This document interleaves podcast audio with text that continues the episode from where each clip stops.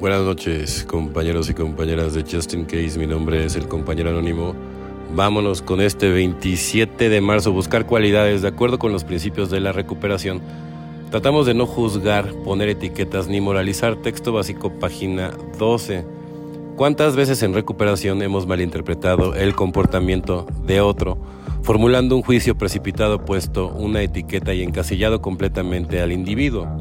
Quizás tenían un concepto de un poder superior diferente del nuestro, por lo tanto llegamos a la conclusión de que sus creencias no eran espirituales, o tal vez vimos una pareja discutir y dimos por sentado que era una relación enfermiza, aunque más adelante descubrimos que el matrimonio había tenido éxito durante muchos años.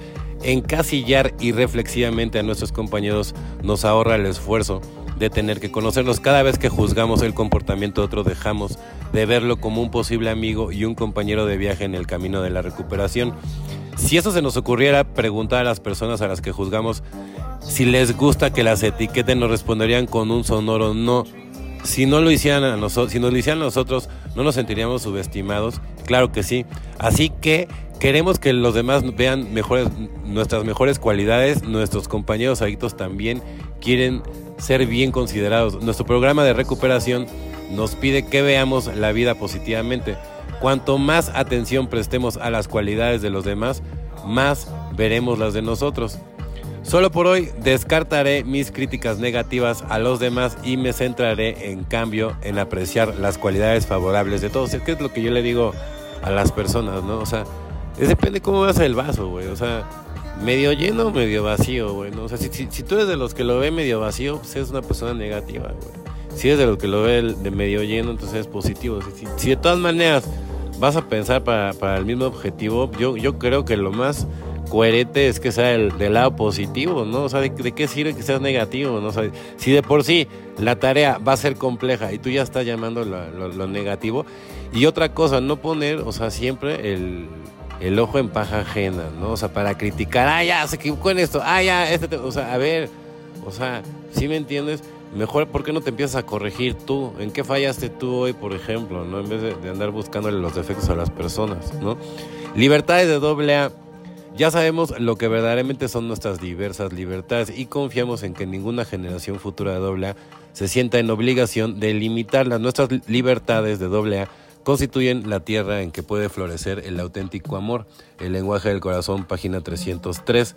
Yo tenía deseos inmensos de libertad. Primero, libertad para beber, más tarde, liberación de la bebida. El programa de recuperación de AA tiene su base en la libre elección.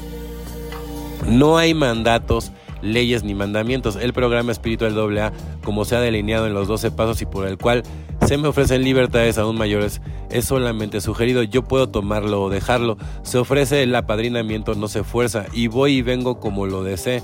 Son estas y otras libertades las que me permiten recobrar la dignidad que fue aplastada por la carga de la bebida y que tanto se necesita para apoyar a una sobriedad duradera, ¿no? Eso es, qué, qué, qué gran este, perla del día, ¿no? O sea, yo puedo tomarlo o dejarlo, ¿no?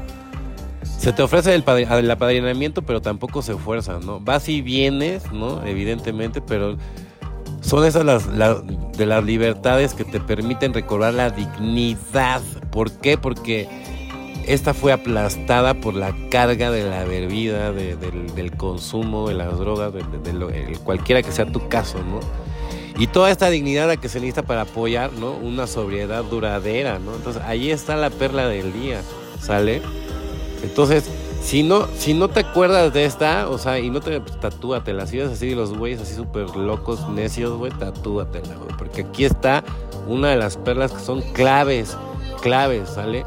Entonces hay que tener mucha dignidad, mucho amor propio. Por eso tienes que aprender a perdonarte primero a ti mismo, si quieres a quien sea aunque te hayan hecho, aunque tengan la culpa, primero tú tienes que averiguar si tú tienes primero que perdonarte para perdonar a los demás.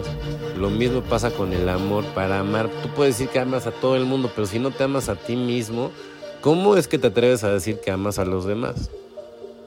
Bueno, compañeros y compañeras de Justin Case, mi nombre es el compañero anónimo. Deseo que tengan una excelente noche como yo la voy a tener.